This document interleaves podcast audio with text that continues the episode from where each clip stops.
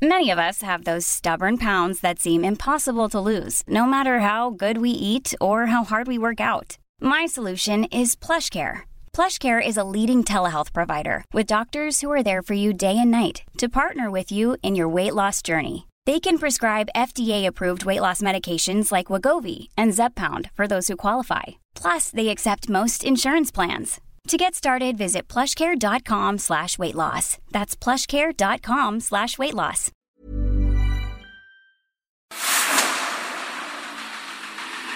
El dedo en la llaga. Había una vez un mundo en el que nadie creía. Un país de historias inexplicables. Una nación con personajes asombrosos.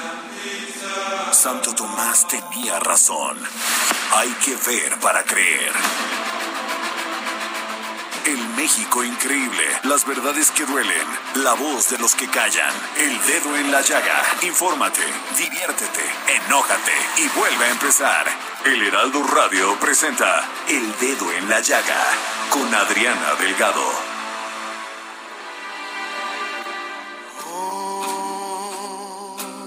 Blanca Navidad, sueño. Sí, iniciamos este dedo en la llaga escuchando la voz de Luis Miguel en esta canción que bueno, no hay Navidad que no le escuchemos. Blanca Navidad. Muy buenas tardes a todos nuestros radioescuchas. Gracias por escucharnos aquí a través del Heraldo Radio. Te saludo con mucho gusto, con mucha emoción, Jorge Sandoval. Adriana Delgado, muy buenas tardes para todos en esta tarde de 24 de diciembre, porque estamos en vivo y en directo transmitiendo el dedo en la llaga, siendo las 3 con 1 hora del centro, Adriana Delgado. Oye, Jorge Sandoval, pero, pero además tú eh, no solamente vas a tener tu cena de Navidad, pero hoy ahí hay posada. Hoy hay posada.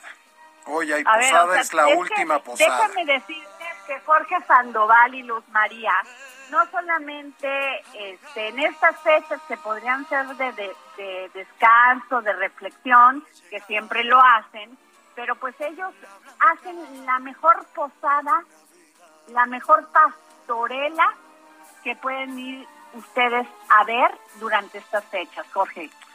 Eh, muchísimas gracias por tus comentarios, Adriana Delgado. Efectivamente, la pastorela es Diablos Revolucionarios, la pastorela tradicional de Coyoacán, que está en el Foro Cultural Coyoacanense y se presenta hoy, por ser Navidad, pues hoy no hay función, pero el próximo día primero y día dos, ahí va a haber función, Adriana Delgado, para que ¿Cómo les ha ido, Jorge? Porque ustedes verdaderamente son unos empresarios que, este, cuando todos han dicho no, porque los tiempos ya no, no son complicados, ustedes siempre con ese espíritu de llevar su arte y de además de apostarle a México. Pues Adriana, así como todos los empresarios que se juegan pues su, su dinero para generar fuentes de empleo, para tener trabajo, para llevar cosas buenas a la sociedad, pues igual en el arte, en el teatro, pues tratamos de poner nuestro granito de arena, Adriana Delgado. Oye, Jorge, pues sí, y también le deseamos una pronta recuperación a doña Silvia Pinal, porque el pasado martes hablamos con Silvia Pasquel aquí en El Dedo en la Llaga, precisamente de este tema de la crisis que pues que han tenido que pasar la situación tan complicada que han tenido que pasar el teatro en México. Y le preguntamos a Silvia Pasquel sobre su mamá y nos dijo que estaba muy bien, que bueno, pues este es- está que iban a pasar juntas este día eh, después de lo que pasó ayer, pero le mandamos un gran beso a toda la familia Pinal y en especial a doña Silvia, a, a doña Silvia que no dudamos que se va a recuperar porque es una mujer fuerte, este fuerte, empoderada, echada para adelante. Así es, nuestros mejores deseos y parabienes para doña Silvia, querida Adriana Delgado. Así es, Jorge. Bueno, Jorge, y bueno, eh, ayer se dieron a conocer las encuestas.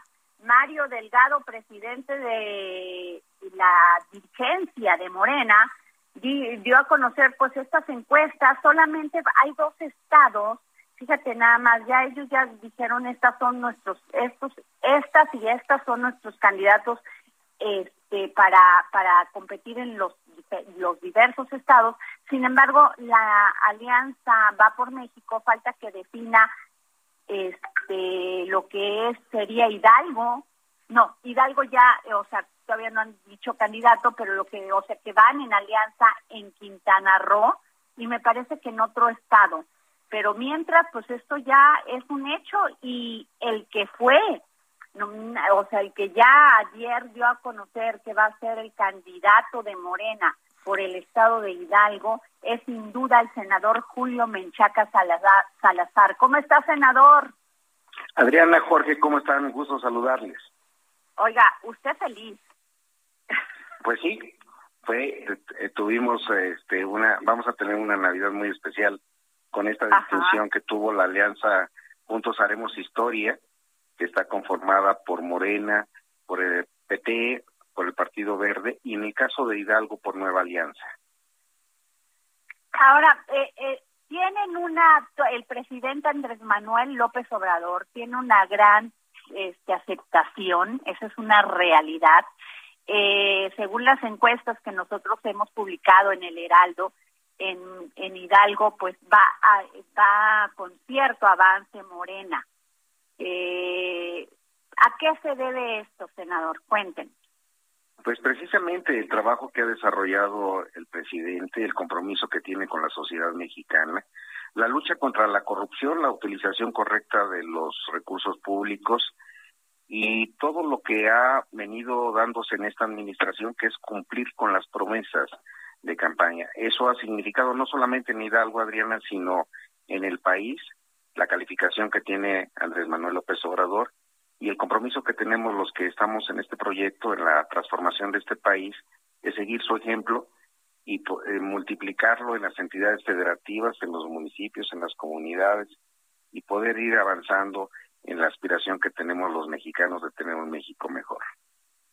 Sin embargo, senador Julio Menchaca Salazar, Salazar candidato a la gobernatura de Hidalgo por Morena, eh, eh, Hidalgo es uno de los dos estados que gobierna el PRI. El gobernador Fayad, antes de esto de Tula, pues estaba muy bien, eh, su aceptación era importante. ¿Contra qué va, va a luchar Julio Menchaca? Pues contra un régimen que ha, eh, le ha significado a Hidalgo retraso, carencias, eh, nuestros vecinos eh, Querétaro, San Luis, el Estado de México han tenido un avance sustancial y ha habido una concentración de inversión y de recursos en la capital, pero hay un abandono en los 83 municipios restantes. Eh, en la Huasteca, en la Sierra Gorda, en la Otomite Pegua, se requiere que los recursos se multipliquen, pero fundamentalmente se utilicen de una manera correcta para tener mejores servicios públicos. Las mismas encuestas mencionaron que la aspiración de los hidalguenses es el combate efectivo a la inseguridad, la generación de fuentes de empleo y el combate contra la pobreza, Adrián. Entonces ese ese es el reto que tenemos pues eh, desde este movimiento y lo vamos a enfrentar como lo hemos enfrentado en otras competencias electorales en el 18 y en el 21 con el respaldo popular. Senador Julio Menchaca, yo primero le quiero agradecer que siempre cuando le hemos pedido una, una entrevista, siempre nos ha contestado los micrófonos para el dedo en la llave, se lo quiero hacer público. Gracias por permitirnos informar a nuestros radioescuchas y a la gente que sigue el Heraldo. Por otro lado, senador, eh, siempre les pregunto cuál va a ser la política pública orientada hacia las mujeres, no solamente en el tema de género, sino de sexo también. Mire, en, primer lugar le, le, contesto agradeciéndole a usted, a su equipo de trabajo, que son un espacio plural y que nos han permitido a todas las opiniones el poder estar eh, manifestando nuestro punto de vista. Es algo que le reconozco y le agradezco. En segundo, eh, en el transcurso de, mi vida profesional, Eh, estoy convencido de que los espacios, además de ser muy merecidos para el género femenino, eh, deben de equilibrarse. Yo como senador de la República impulsé las reformas constitucionales y legales para la paridad. Eh, he tratado de que en los lugares en donde he estado, por ejemplo en el Tribunal Superior de Justicia, la primera secretaria general fue mujer, la primera contralora mujer, la oficial mayor. Y no porque sea una cuestión de género, Adriana, sino porque es una cuestión de igualdad de oportunidades. Okay. Eh, en el transcurso del tiempo ha habido una discriminación y ha habido eh, un sentido machista en ese toma de decisiones y se empieza a emparejar el piso con disposiciones legales, pero debe, debe de haber una modificación social y de educación para poder estar eh, generando las condiciones de igualdad que eh, mujeres como usted y como muchas más mexicanas desde sus trincheras han estado luchando, han estado trabajando y debemos de respaldarlas. Senador, eh, todavía no se define el, el candidato o la candidata de la Alianza Va por México. Eh, puede ser Xochitl Galvez, que a veces ha dicho que ella quiere, Israel Celisoto, que son los que mejor están calificados y así aparecen en las encuestas. Eh, ¿Usted cómo lo ve? ¿Va a ser competida esta elección? No va a ser, ninguna elección es fácil, ninguna elección es fácil y ya será decisión de quienes están defendiendo privilegios, prebendas y redes de corrupción desde hace mucho tiempo, pero ese es problema de ellos. Nosotros estamos listos, como lo estuvimos en el 18, para ganar contundentemente. Y, y hay que dejar muy claro, nosotros los consideramos siempre adversarios, no enemigos. La, los enemigos de México y de Hidalgo es la pobreza, la inseguridad, la falta de oportunidades. Ahí todos debemos de tener esa coincidencia y desde nuestra visión, desde nuestro punto de vista, desde nuestro punto ideológico, es donde debemos enfocarnos y a la ciudadanía tendrá la opción a través de la vía pacífica de las elecciones de tomar la decisión. De ellos depende y a ellos nos, a ellos nos debemos. Senador, y por último, su relación con el gobernador Omar Fayad es buena, es amable, es de trato político. ¿Qué me podría decir usted? Yo le podría decir que en el transcurso de mi vida eh, he procurado eh, ser conciliador. Eh, no soy persona de rencores ni de obsesiones y yo no tengo yo no tengo enemigos que algunos me consideren así pues es problema de ellos y en relación con Omar bueno pues hemos coincidido en algunas responsabilidades al respecto pero que eso existe tenemos distintos puntos de vista y también y también eso eso debe de ser pues eh, el, la mecánica por la cual deben de establecerse las discusiones políticas con el respeto. Eh, digamos que yo procuro no tener malas ah, relaciones con nadie y eh, lo que sí tengo es un compromiso social con quienes respalda este movimiento y cuando no tengamos esa coincidencia pues la vamos a manifestar definitivamente por los cauces legales, por los cauces eh, institucionales y a través de los medios que nos permitan tener una vida pública pacífica, pero enérgica defendiendo nuestros puntos de vista. Muchas gracias, senador Julio Menchaca. La mejor de las suertes. Gracias por tomarnos la llamada para el dedo en la llave. Yo les agradezco a ustedes y aprovecho esta oportunidad para desear a ustedes, a su equipo de trabajo, pero sobre todo a su numeroso auditorio, los mejores deseos de salud y bienestar para estas fechas y sobre todo seguir cuidándonos porque la pandemia todavía no nos abandona. Que así sea, senador. Gracias, muy amable. Felices fiestas. Jorge Sandoval.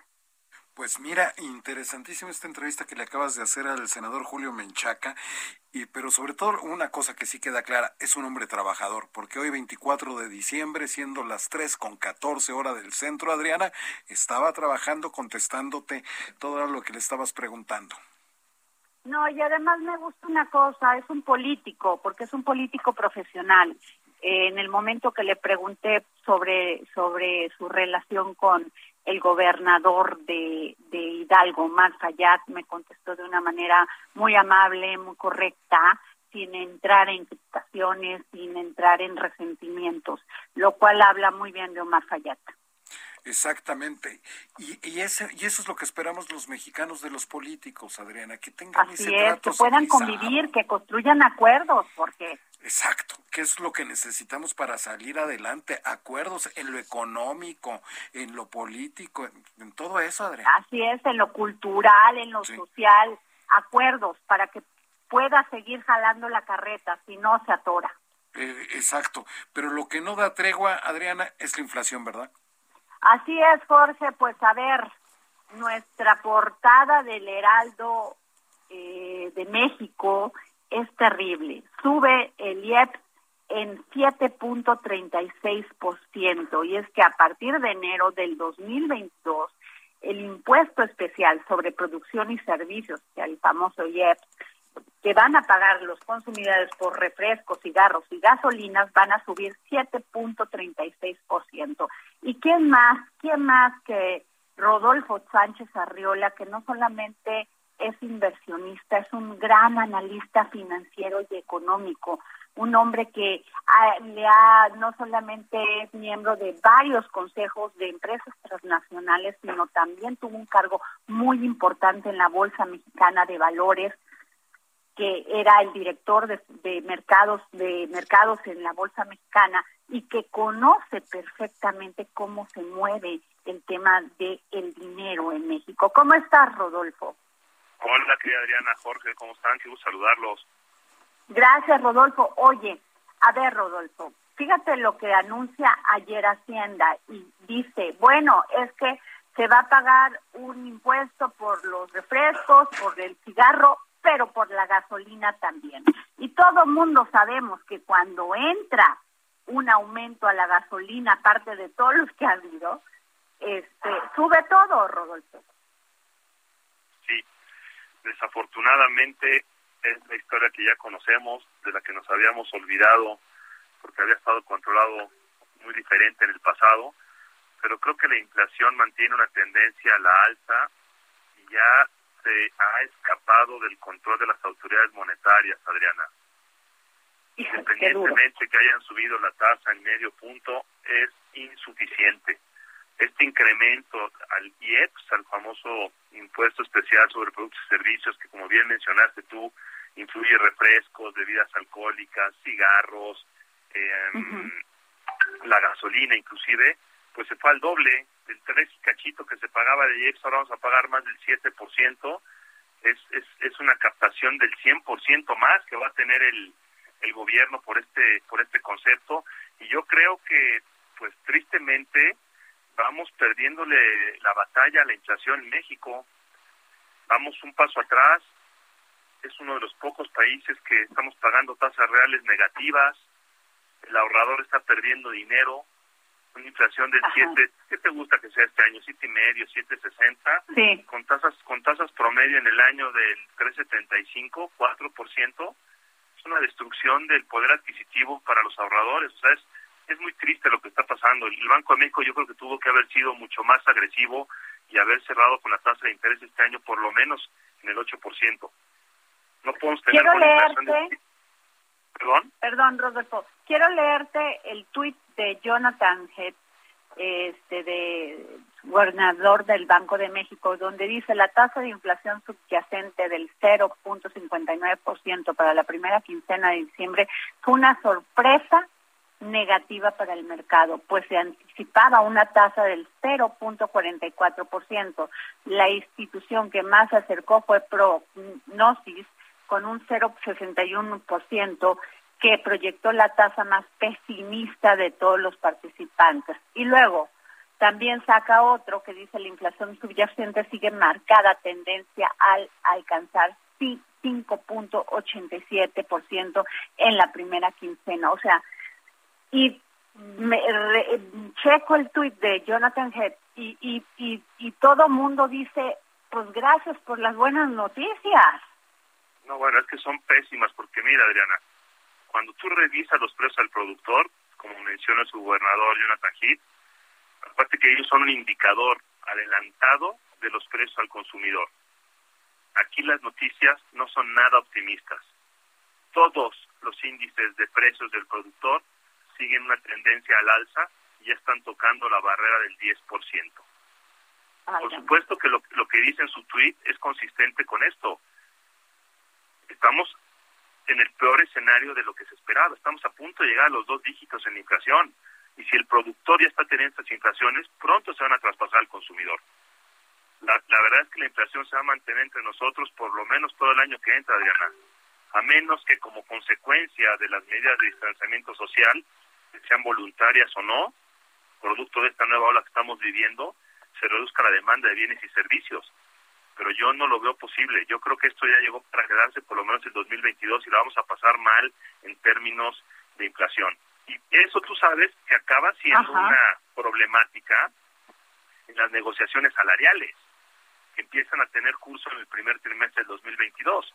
Porque con esta gran incertidumbre para estimar la inflación y por ende la demanda de aumentos de sueldo por parte de líderes sindicales, pues va a ser bien importante contar con una estrategia muy inteligente para evitar una mala negociación. Y si esto llega después al traspasarse a precios de servicios públicos, que el rato que viene la luz y el transporte, etcétera, etcétera, pues estamos entrando en una espiral de la que no vamos a poder salir a menos que haya una restricción monetaria muy fuerte.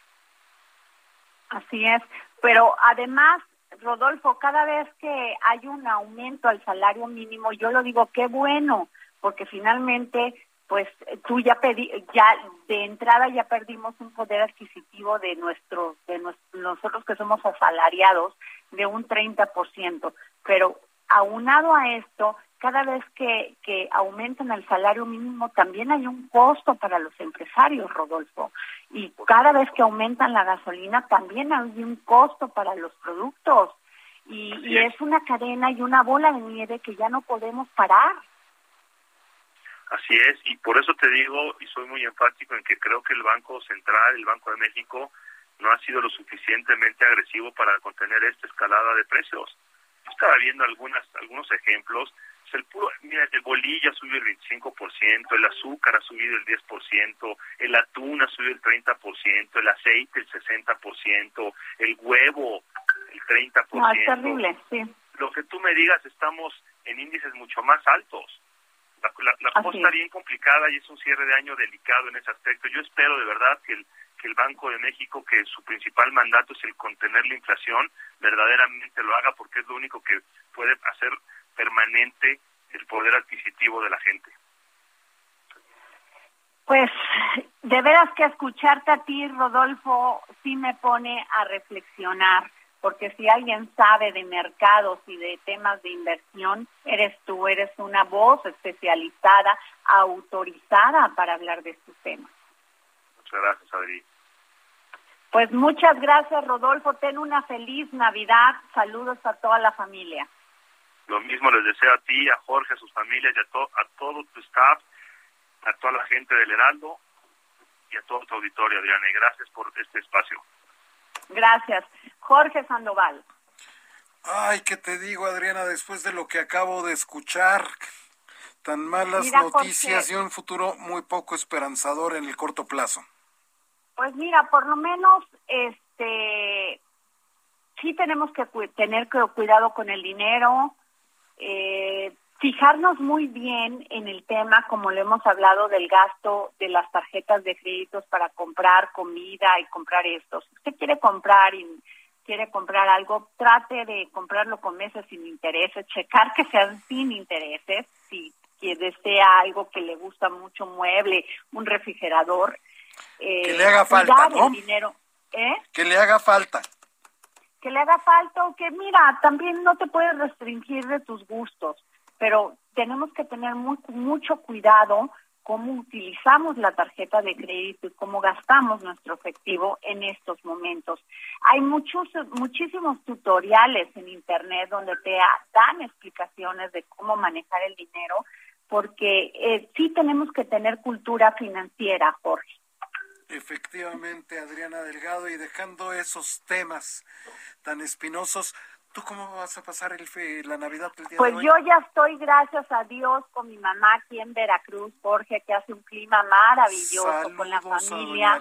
Este, pues haremos la cena tradicional que mi mamá hace una pierna exquisita y pues pidiéndole a Dios que nos dé paz, que nos dé tranquilidad, que nos dé fe y que nos dé muchísima emoción y fuerza para salir adelante en estos meses que se nos vienen, que terminemos el año bien, felices y que le echemos mucha gana el próximo año. Que así sea, Adriana Delgado. ¿Y tú, Jorge? Yo, pues, este, me, pondrán a cocinar seguramente y en estos nueve segundos te deseo una muy feliz Navidad, Adriana. Igualmente, Jorge, gracias, querido amigo. Tú sabes lo que yo te quiero, te amo, amo a tu familia. Sigue a Adriana Delgado en su cuenta de Twitter, arroba Adri Delgado Ruiz. Además, te invitamos a enviar tus opiniones y comentarios en texto. Hey, it's Ryan Reynolds, and I'm here with Keith, co star of my upcoming film, If, only in theaters, May 17th. Do you want to tell people the big news? All right, I'll do it. Sign up now and you'll get unlimited for $15 a month in six months of Paramount Plus Essential Plan on us. Mintmobile.com slash switch. Upfront payment of $45 equivalent to $15 per month. Unlimited over 40 gigabytes per month. Face lower speeds. Videos at 480p. Active Mint customers by 531.24 get six months of Paramount Plus Essential Plan. Auto renews after six months. Offer ends May 31st, 2024. Separate Paramount Plus registration required. Terms and conditions apply if rated PG. O por mensaje de audio a través de WhatsApp al 55 2544 3334. Y si quieres escuchar El Dedo en la Llaga de El Heraldo Radio, en cualquier momento y donde quiera que te encuentres, descarga el podcast disponible en Spotify y iTunes. Sigue a Adriana Delgado en su cuenta de Twitter en arroba Adri Delgado Ruiz. Y envíanos tus comentarios vía WhatsApp al 55 25 44 33 34 o 55 25 02 21 04. Oh, blanca Navidad,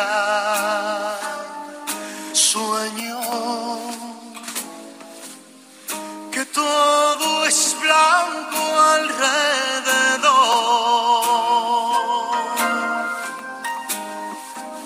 Blanca noche buena. Y así arrancamos esta segunda parte de su programa El Dedo en la Llaga de Adriana Delgado, siendo las 3 con 31 hora del centro de México, escuchando al sol de México, Luis Miguel interpretando Blanca Navidad. Muy ad hoc para el día de hoy. Y si usted anda en la calle, anda de compras, nos está escuchando en el tráfico, tómelo con calma, respire. Va a llegar seguramente bien y a tiempo con toda su familia para hacer la cena. Y para los que están preparando la cena, como es el caso de Adriana Delgado, les mandamos, les mandamos nuestro mejor deseo para esta noche y que su cena sea de lo mejor en compañía de toda su familia. Y es Navidad y Adriana Delgado les tiene dos libros, dos libros de regalo para los primeros dos que le escriban a su Twitter, arroba Adri Delgado Ruiz, arroba Adri Delgado Ruiz. Si le escriben se van a poder llevar los revueltas, que es una biografía de una familia escrita precisamente por Rosario Revueltas. Esto gracias a nuestros amigos, a nuestro querido Paco Ignacio Taibo, a nuestro querido Salvador eh, eh, del Fondo de Cultura Económica. Aquí tienen este libro que pone a su disposición Adriana Delgado y otro, 12 pacientes, vida y muerte en el Hospital Bellevue, que esto fue escrito por Eric Mannheimer, usted debe de a lo mejor haber visto, haber escuchado esta serie Amsterdam, que de gran éxito en Netflix, pues el autor Eric Mannheimer aquí le tiene este, este libro, Vida y Muerte del Hospital Bellevue, 12 pacientes, y puede escuchar además la entrevista que le realizó Adriana Delgado a Eric Mannheimer, que se encuentra en Spotify, ahí en el post del dedo en la llaga, en el podcast del dedo en la llaga. Y nada más lo que tienen que hacer es escribirle arroba Adri Delgado Ruiz para ganarse este libro también, también cortesía del Fondo de Cultura Económica. Y Adriana Delgado conversó con la actriz y locutora, directora, teatral, productora, Luz María Mesa, que aparte de eso es una de las personas que más sabe de nuestras fiestas y tradiciones populares. Y qué mejor para hablar de ella, para saber el significado de todas estas fiestas que nos rodean como las posadas, las tradiciones y todo lo que es esto, porque es importante para un pueblo conocer y vivir sus tradiciones. Vamos a la entrevista. Bueno, sin duda, una de las celebraciones que festejamos mucho los mexicanos y las festejamos de manera diferente, llena de alegría, de colorido, es las fiestas navideñas. Pero tengo a quien sí sabe de todo lo que se lleva a cabo en estas fiestas navideñas, las posadas, las piñatas, los nacimientos, todo. ¿Y qué más que Luz María Mesa, que es una profesional no solamente como escritora, como conductora, sino también se ha metido a la antropología de estas celebraciones. ¿Cómo estás, Luz María? Muy bien, Adriana, qué gusto de que me abras este espacio tan querido, tan escuchado. Muchísimas gracias. Luz María, cuéntanos cuáles son las principales costumbres mexicanas más comunes en la Navidad. Fíjate que tiene mucho que ver con los dichos este, tan populares. Hay quien dice que las fiestas mexicanas es el, el, el aquel tan tan eh, recorrido o re, reconocido Maratón Guadalupe Reyes. Y fíjate, te voy a decir por qué. Las fiestas decembrinas realmente populares que tienen que ver con la Navidad inician el día 16 de diciembre, que es cuando inician las posadas. La tradición nos dice que debemos de celebrar nueve posadas, las preposadas y las posposadas, pues son pachanga porque nos encanta la fiesta a los mexicanos. Pero la tradición nos habla de nueve posadas, que son las que representan los nueve meses de gestación del niño Dios a partir del día 16. El día 24 de diciembre que se celebra la última posada y la noche buena para que el 25 celebremos la natividad del niño Jesús y esa es la noche en la que se canta el arrullo tradicional. La tradición en México nos dice que nosotros, las mamás, arrullamos a nuestros hijos en los brazos, en un rebozo, en un jorongo y les cantamos. En la tradición mexicana, el arrullo se canta la noche del 24 para amanecer el 25 y lo hace el arrullo quien carga al bebé, debe ser el más joven de la familia, quien simbólicamente al estar arrullando al bebé le está cediendo su lugar al nuevo niño que llega. Después de esta tradición de la Navidad, de la Natividad, nos vamos al 28 de diciembre, que el 28 de diciembre se celebran los santos inocentes. En México, la tradición dice que se regalan pequeñas miniaturas, sean de barro, de mijo, de barro, de, este, de lata, que eh, irán en seres domésticos, recogedores, escobitas, jarritos, vasitos, que tienen que ver con el hogar. Esto 28 lo que celebra es cuando eh, todos los primogénitos se esconden y el niño Jesús eh, con su madre se esconde eh, tras la persecución de Herodes. Y es cuando se supone que se esconde aquel niñito en la rosca de reyes, que es, es mucho más adelante. Después viene nuestro 6 de enero, que es eh, la Epifanía, que es cuando el ángel se les aparece a los reyes magos y les dicen que por ningún motivo regresen donde Herodes a decirle dónde está el Mesías, porque cuando ellos venían de camino a buscar la estrella de Belén, se encuentran Herodes y Herodes les dice, ay, bueno, pues cuando lo encuentren me vienen a avisar para que yo también le vaya a adorar. Pero en esta epifanía a los reyes les dice el ángel, no vayan a regresar donde Herodes porque él persigue al Salvador. Entonces los reyes se van por otro lado y eso es lo que celebramos el día 6 de enero, donde partimos la rosca y encontramos aquel niñito que escondimos el día 28. Y nuestra tradición mexicana dice que en aquella eternidad en donde guardamos al niño, que es este, este círculo, encontramos al niño y quien lo encuentre tiene que pagar una deuda de tamales el 2 de febrero que si hacemos cuentas del 25 de diciembre al 2 de febrero, se cumplen los 40 días de la famosa cuarentena de la mamá y el bebé y es presentado al altar el día 2 de febrero en una celebración para los mexicanos de tamales. Que todas las fiestas mexicanas se caracterizan por tres cosas, el color, la música y la comida con maíz. Sean fiestas de alegría o sean fiestas fúnebres todas las fiestas en México tienen que tener estas tres características. Y todo ah, por eso los tamales. Exactamente, exactamente. Ah, por eso los tamales. Y ahora, nuestras posadas, ¿qué es lo que nos envuelve ahora? Además de que se celebran nueve posadas, bueno, pues aquí no se deben de comer ni hot dogs, ni hamburguesas, ni, ni, no, no, no. Nuestra tradición dice que se comen tamales, que se toma atole, que se toma el ponche, que es este caldo de frutas que tiene una combinación entre caña, eh, el, el, el, piloncillo que lo, y la canela que hace que el agua se mantenga caliente durante más tiempo y que esto es lo que se consume en los lugares más fríos de México. El ponche tiene muchas combinaciones. Hay, por ejemplo, en Veracruz se le pone eh, jamaica, este nada más para Sinaloa se le pone tamarindo, depende de la zona, pero de todas maneras el ponche sigue siendo este caldo de frutas que se consume. Ya, bueno, hay quien le pone tequilita, ¿verdad? Y brandy y otras cosas. sí, ya, esa es otra cosa, el piquete, pero este la tradición te habla de este caldo de frutas.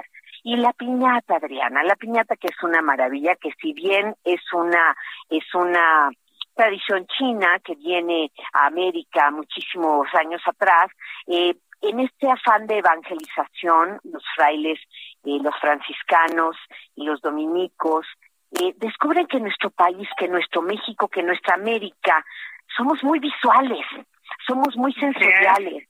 Entonces había que conquistarnos por los ojos, por el oído y por el gusto.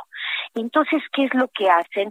Hacen autos sacramentales, que es ahí el origen de las pastorelas, y como no hablaban el mismo lenguaje, pero sí las imágenes eran muy reconocibles, entonces empiezan a poner en los atrios de las iglesias, en las plazas, autos sacramentales, que son las, las representaciones vivientes de imágenes bíblicas.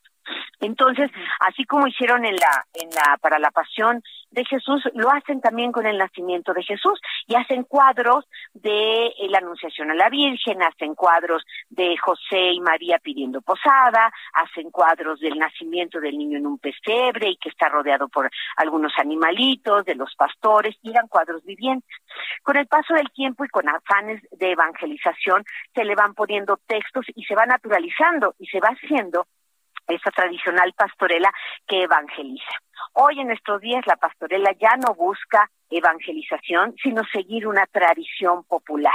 Por eso encontramos pastorelas en los mercados, en las esquinas, en las escuelas, en las familias, que ya es una tradición mexicana platicar la historia de la lucha y el bien y el mal y con esta picardía que debe de tener tan mexicana que somos nosotros.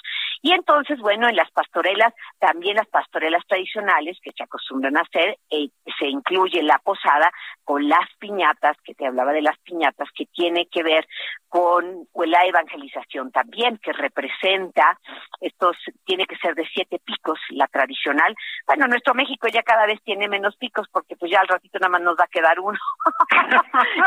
Todo se le va quitando hasta los picos a la piñata, pero cada pico representa un pecado capital, que puede ser la lujuria, la envidia, la soberbia, la envidia, la pereza, la avaricia y la envidia. Cada pico de la de la de la, cada pico de, la, piñata simboliza uno de los pecados que son adornados con mucha lentejuela, muchos brillos, muchos papeles de colores para hacerse llamativos y ser una tentación.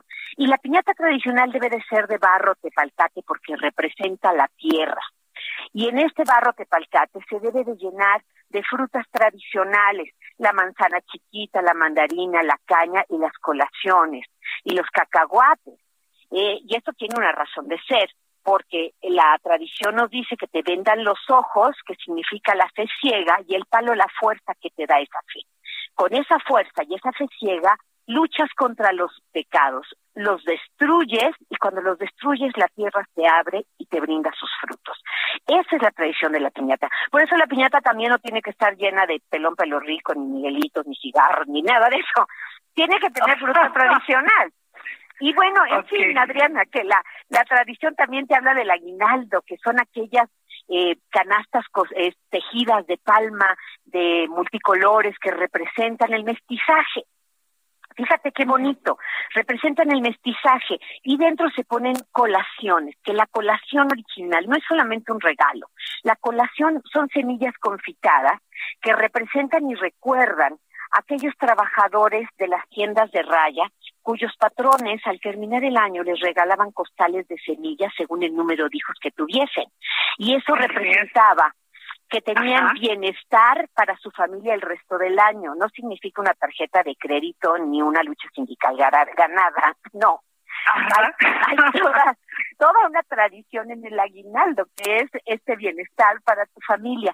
Por eso lo que se ponen esas canastitas que representan el mestizaje, pues son semillas confitadas que nos recuerdan aquellos aquellos jefes de familia que buscaban el bienestar para su familia. En fin, que la fiesta mexicana está llena, llena de cosas y yo quiero, si me permites, invitar a, tu auditorio, a una de las por favor, por favor. mexicanas con mayor tradición en México y que cumplen con todos estos requisitos, es Diablos Revolucionarios, la pastorela tradicional de Coyoacán, que este año cumplimos 32 años ininterrumpidos de estar. ¡Qué maravilla! Eh, y ahora cambiamos de sede. Estuvimos 19 años en la Reyes Heroles, ahora vamos a un foro a un costado del, del Parque Hidalgo, al Foro Cultural Coyoacanense a partir del 17 de diciembre, con dos funciones diarias. Maravillosa.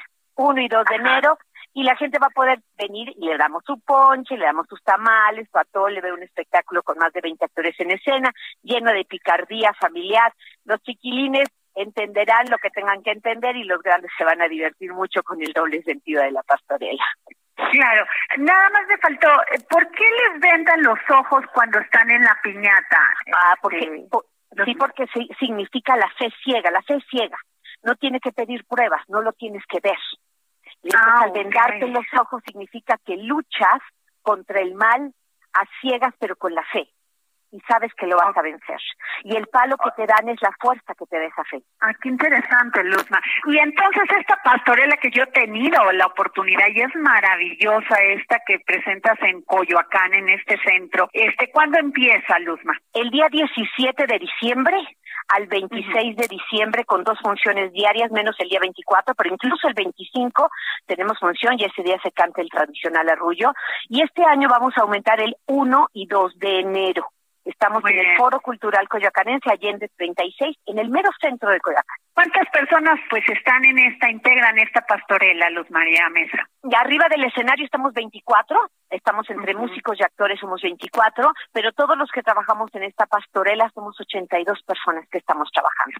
Quiero decirles que el aforo del Teatro Coyoacanense está limitado por la pandemia. Por eso estamos haciendo dos funciones diarias y por eso nos extendemos el día 2 de enero, porque estamos cuidando la sana distancia, entonces, las localidades están limitadas, no era como en la Casa de Cultura. Aquí estamos limitados únicamente a 150 personas por función. Entonces, les invitamos a que vengan a partir del 17, están las, las localidades en venta y tenemos un número telefónico, si me permites darlo. Por favor. Una, un WhatsApp en donde pueden hacer sus reservaciones y hacer su compra anticipada. Es el 5519 677261 5519 677261 ahí encuentra localidades y nuestra página que es teatroproducciones.com diagonal pastorela. Ahí están todas las indicaciones se dice fácil como empresaria en estos tiempos invertir en el entretenimiento, en hacer feliz a las personas, en rescatar nuestras tradiciones, pero no es fácil. No, no es fácil, no es fácil y sobre todo cuando pasamos una una administración y debo decirlo, la administración pasada en esta alcaldía poca empatía para la cultura. He de agradecer que esta administración que entra con una eh, gran visión a la, a la cultura y una gran apertura y con lo que le dejaron los otros, porque he de decir que pues, no dejaron mucho, han hecho un gran esfuerzo para abrir la puerta para todas las expresiones culturales y están tratando de revivir Coyoacán este como como como se merece Coyoacán. Entonces, este ellos nos han abierto las puertas y bueno, pues este yo poniendo todos mis ahorros y mis artistas claro. todo su empeño para que esto funcione y la gente siga teniendo una gran tradición, una puesta en escena de calidad. Pues muchas gracias, Luz María Mesa, que sigan los éxitos, gracias por traernos estos, gracias por acercarnos a nuestras tradiciones y no olvidarlas. Muchísimas gracias. te mando un abrazo, te quiero, te agradezco y gracias y aquí te espero. Gracias, claro que sí, ahí estaremos. Muchas gracias. Hasta Ahí estuvo la entrevista de Adriana Delgado con Luz María Mesa. Ahora vayamos con el maestro Hernán Melana, que nos habla sobre el origen y significado de la Navidad. Filosofía, psicología, historias, con Hernán Melana. Hola Adriana y oyentes del Dedo en la Llaga. Hoy quería dialogar con ustedes acerca de la Navidad, qué simboliza, qué significa y desde cuándo se festeja. Más allá de esta celebración en donde las personas se hacen regalos entre sí, el significado profundo de la Navidad es un nacimiento y esto ha sido resignificado por el cristianismo y se ha extendido a todo el mundo. Pero ¿cuáles son sus orígenes? Si nos sumergimos en la historia, podemos encontrar que la Navidad se celebraba mucho tiempo antes que el surgimiento del cristianismo. Es decir, que los rituales asociados al solsticio de verano ya existían y el solsticio representaba a la cosecha, a la abundancia, a la fertilidad en su aspecto externo, pero también a la posibilidad del retorno de la luz en el hemisferio norte, ya que anunciaba el fin del invierno, de la parte de mayor oscuridad, y en el hemisferio sur el comienzo del verano. Y nombro el hemisferio sur porque el solsticio de invierno también era venerado en diferentes culturas. Es decir, antes de la Navidad ya existía el festejo navideño, por decirlo de alguna manera. Ya existía la veneración hacia algo cósmico que se representaba en la Tierra. Y es quizás la Navidad la fiesta más antigua, podríamos decir casi que es una celebración constitutiva del ser humano en términos antropológicos, ya que como ritual ha acompañado al ser humano desde tiempos inmemoriales. Algunas antiguas civilizaciones, como los egipcios, celebraban las doce noches santas, las doce noches sagradas, las doce noches del no tiempo, que iban del 25 de diciembre al 6 de enero, y estas noches de no tiempo que no aparecían en los calendarios. Eran noches en donde el ser humano podía tener mejor conexión con ciertas jerarquías espirituales. Y estas noches que van del 25 al 6 de enero coinciden también con la celebración cristiana del el nacimiento y la epifanía del 6 de enero. Cabe resaltar también que en la cultura griega ortodoxa, también cristiana, la Navidad se celebra a partir del 6 de enero, que coincide con el fin de las noches sagradas de los egipcios. Más allá de la resignificación que le dio el cristianismo a partir de la venida de Cristo a la Navidad, los antiguos pueblos y las civilizaciones de la humanidad siempre miraron ese momento, aquel punto cero de nuestro calendario, como un suceso cósmico que venía hacia los hombres. Y en el fondo no representa más que un nacimiento para cada uno de nosotros. La Navidad representa siempre la nueva oportunidad, el reino de las posibilidades, de lo lumínico ante lo oscuro, de la redención para cada uno de nosotros. Y vayamos con Miriam Lira y el brindis de Navidad. GastroLab. Historia, recetas, materia prima y un sinfín de cosas que a todos nos interesan.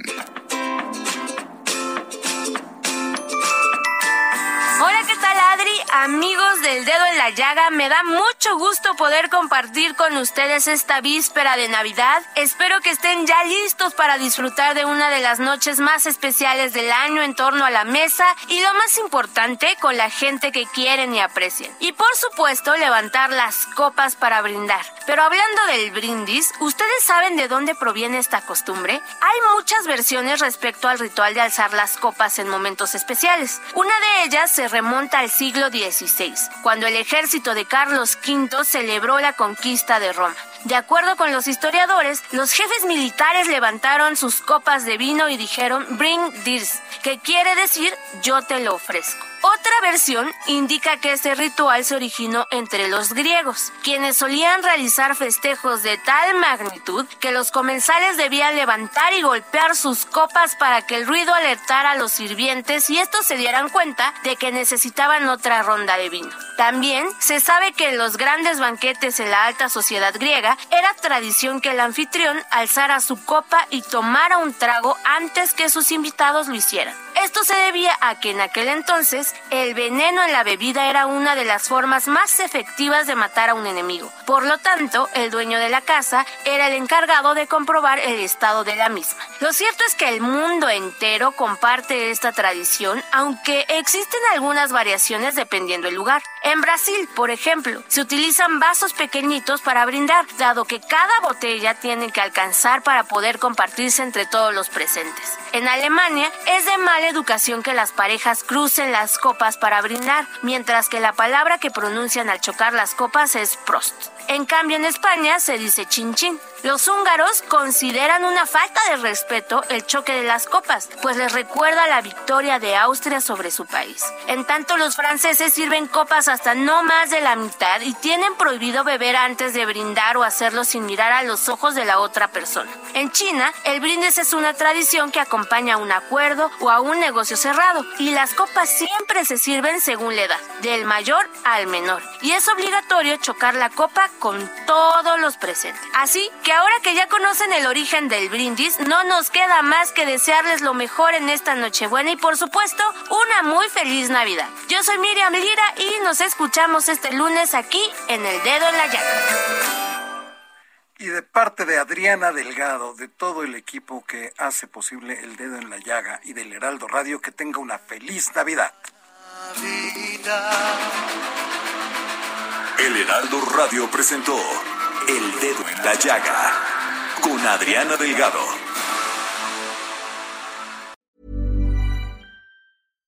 When you make decisions for your company, you look for the no-brainers. And if you have a lot of mailing to do, stamps.com is the ultimate no-brainer. It streamlines your processes to make your business more efficient, which makes you less busy.